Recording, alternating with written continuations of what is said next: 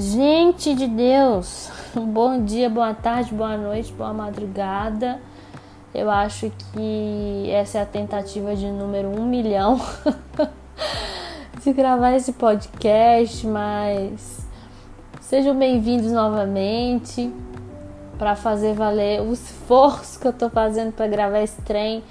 Você clica aí em seguir, fica comigo. Vamos conversar hoje um pouco sobre o livro de Oséias e sobre um assunto dentro do livro de Oséias que também aparece é, no Novo Testamento e que a gente escuta muito falar dele dentro do Novo Testamento, especialmente em João 17, é, nas falas de Jesus, algumas do apóstolo Paulo, mas que já aparece é, na antiga aliança, né, por boca dos profetas e o profeta Oséias é um desses profetas que tratam a respeito desse tema por uma razão histórica que eu vou explicar para vocês neste episódio. É o seguinte: o profeta Oséias ele foi é, levantado por Deus para denunciar o problema da idolatria que estava acontecendo no meio da nação de Israel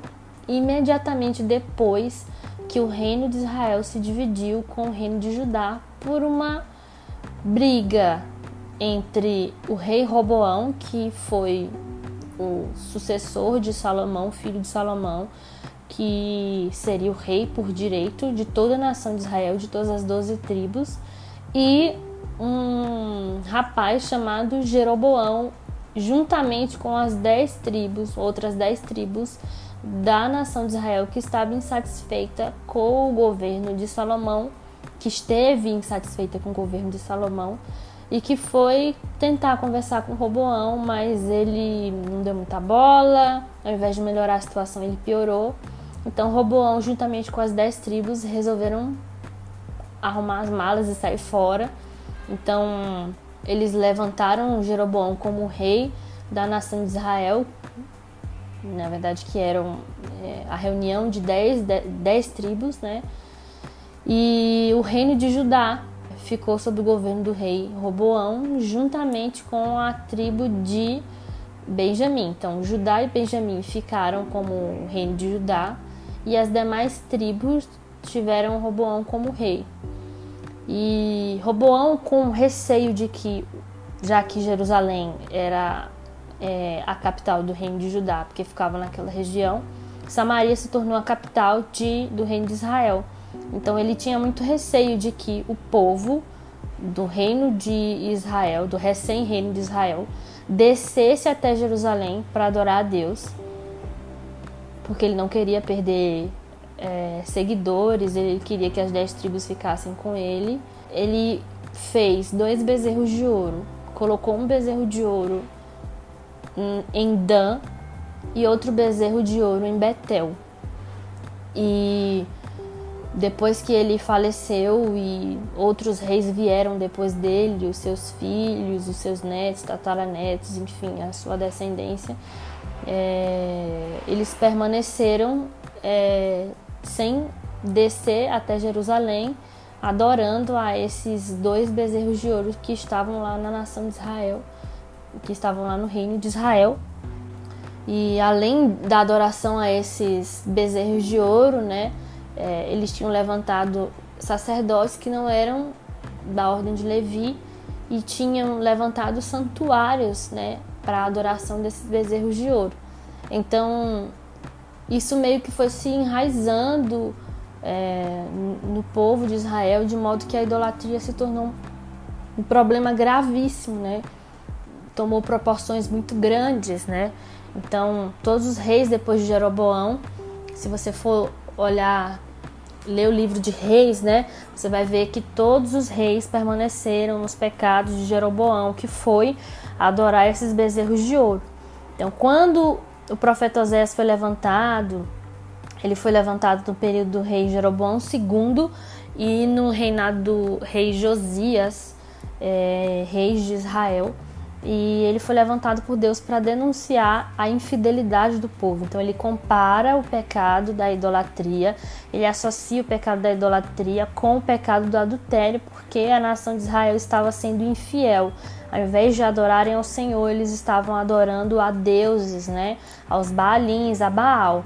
Então, é, é, o pecado da idolatria gerou uma consequência para o povo, e essa consequência foi falta de conhecimento de Deus. A única coisa que o povo da nação de Israel conhecia era a adoração a esses deuses, porque esses deuses foram estabelecidos ali para que eles o adorassem. Então, eles não sabiam distinguir entre o que era o, o, o Yahvé e o que era Baal.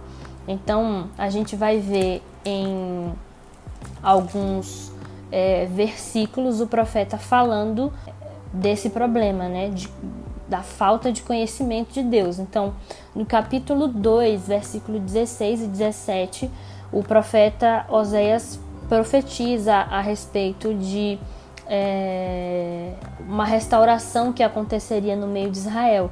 Israel se esqueceria é, do nome dos balins e não se lembraria mais deles, e eles não vão mais, e eles não iriam mais é, no futuro chamar Deus de meu Baal e sim Deus de meu marido. Então é, o povo é, associava né, a imagem, a imagem de Yahvé com a imagem de Baal e dos bezerros de ouro. No capítulo 4, versículo 6, o profeta fala que o povo estava sendo destruído porque lhe faltara conhecimento. Mais à frente, é, ele vai se referir no, no versículo 15 do capítulo 4, ele vai se referir a Betel como Bet Aven. Betel significa casa de oração. Só que depois que o bezerro foi colocado ali, aquele lugar foi conhecido não mais como casa de oração e e sim como casa de impiedade, casa de vaidade, porque aquele lugar que fora marcado é, por ser um lugar de busca pelo Senhor se tornou um lugar de adoração é, é, a Baal. Então é, o povo deixou de conhecer quem Deus era, deixou de adorar a Deus é, a partir de um relacionamento, é, a partir de conhecimento dele, começou a adorar é, deuses que era uma projeção do desejo deles. Então, o desejo de Jeroboão foi que o povo permanecesse ali unido. Então, é, ele materializou esse desejo nos dois bezerros de ouro. É, nós queremos muito ser abençoados, nós queremos muito é, prosperar. Então, nós adoramos ao Deus que é provedor. Então, Jesus é sim provedor, Deus é sim provedor, mas quando nós adoramos a Jesus a partir de ou porque ele é, faz alguma coisa, porque ele promove satisfação do meu desejo, ou porque ele é um Deus que corresponde às, às expectativas é, do, do meu prazer, às expectativas da minha carne. Então eu o considero como o Deus, mas na verdade é, esse Deus que nós chamamos de Jesus, que apenas atende é, às nossas expectativas e é, supre os nossos desejos, esse não é Jesus, porque Jesus não é a imagem do desejo do homem, Jesus é a imagem do Deus invisível.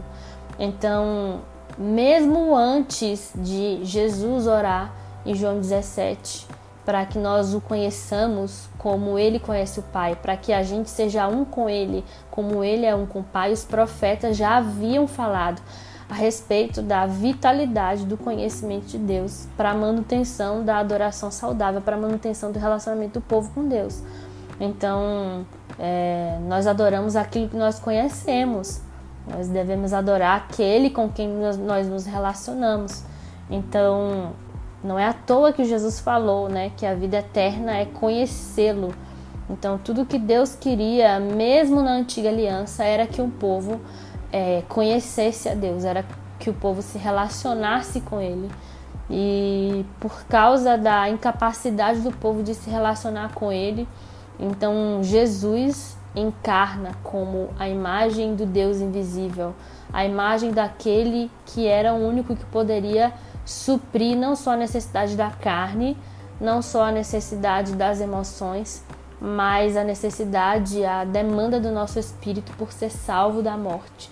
Então, mesmo antes da nova aliança, mesmo antes da encarnação do Cristo, Jesus já estava falando para o povo a respeito de conhecimento de Deus, a respeito da verdadeira eternidade, que não é ruas de ouro, não é, é plenitude, abundância de bens materiais ou até de bênçãos espirituais, abundância de dons, não. A vida eterna é a abundância de conhecimento de Deus, é conhecimento de Deus em plenitude. Então, o problema da idolatria gerou essa falta de conhecimento e o profeta convoca o povo, né, a conhecer a Deus e prosseguir em conhecer a Deus, a se relacionar com Deus, a, a permanecer conhecendo quem Ele é. E no versículo 10, lá quase no final do capítulo, no final do livro, que tem 14 capítulos, ele fala: Olha, é tempo de buscar o Senhor até que Ele venha. Hoje nós temos o privilégio de é, contemplar a Jesus, contemplar a Deus, a estar no Santo dos Santos com, com ousadia, nós podemos entrar por esse lugar, não existe mais um véu, não existe mais é, um mediador entre Deus e os homens que não seja Jesus. Nós podemos acessar esse lugar e conhecê-lo e contemplá-lo e, e estar com Ele é, de um jeito que a nação de Israel, no tempo do profeta Oséias, não podia. Então, nós não podemos abrir mão do privilégio que é conhecer a Deus. É, então, hoje em Cristo, nós somos privilegiados, nós podemos acessar é, esse conhecimento de maneira gratuita, nós não pagamos nada por isso, nós não precisamos fazer absolutamente é, nada, não existe nada que a gente possa fazer que possa comprar o direito de nós entrarmos. Esse direito foi nos dado gratuitamente. O que nós precisamos fazer como é, pessoas que têm um pouco de sanidade mental na cabeça, gente, é, entrar por esse lugar, por esse caminho que Jesus fez e comer tudo que nós pudermos comer desse pão vivo que desceu do céu. Então, eu espero que esse podcast tenha atiçado um fogo no seu coração por conhecer a Deus, por se relacionar com Ele, por abrir mão de é, colocar qualquer coisa que seja acima dele no nosso coração. Que o nosso amor, que os nossos olhos, que o nosso coração esteja em conhecer a Deus e primeiramente amá-lo.